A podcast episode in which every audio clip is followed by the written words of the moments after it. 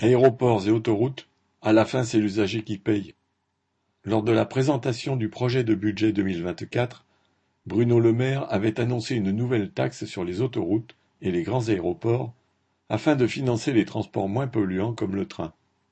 Il avait alors assuré que la mesure visant les profits réalisés par les compagnies gestionnaires de ces infrastructures ne se répercuterait pas sur l'usager. Il est clair aujourd'hui qu'il n'en sera rien. Le lendemain de l'annonce, le président de l'Union des aéroports français mettait les choses au point en déclarant sur France Info que, pour cette taxe, il y aurait, citation, une possibilité de la répercuter sur les compagnies aériennes, tout d'abord, puis de ces compagnies sur les passagers. Fin citation. En conséquence, le groupe Aéroport de Paris, ADP, prévoit de répercuter environ 75% de cette taxe sur les compagnies aériennes dans les deux ou trois ans qui viennent.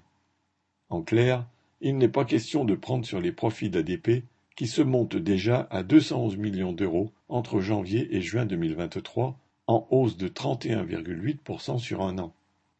Le procédé sera visiblement le même du côté des sociétés d'autoroutes. Une hausse des taxes, c'est inévitablement une hausse des tarifs des péages, a déclaré le président du groupe Vinci Autoroute. La partie autoroute de ce groupe rapporte un bénéfice de 2,2 milliards d'euros et il n'est pas question qu'il diminue. Bruno Le Maire voulait faire croire qu'en cette période d'inflation, les contribuables ne seraient pas taxés davantage. Il s'est rapidement avéré que la réalité serait tout autre, et il le savait très bien. Daniel Mescla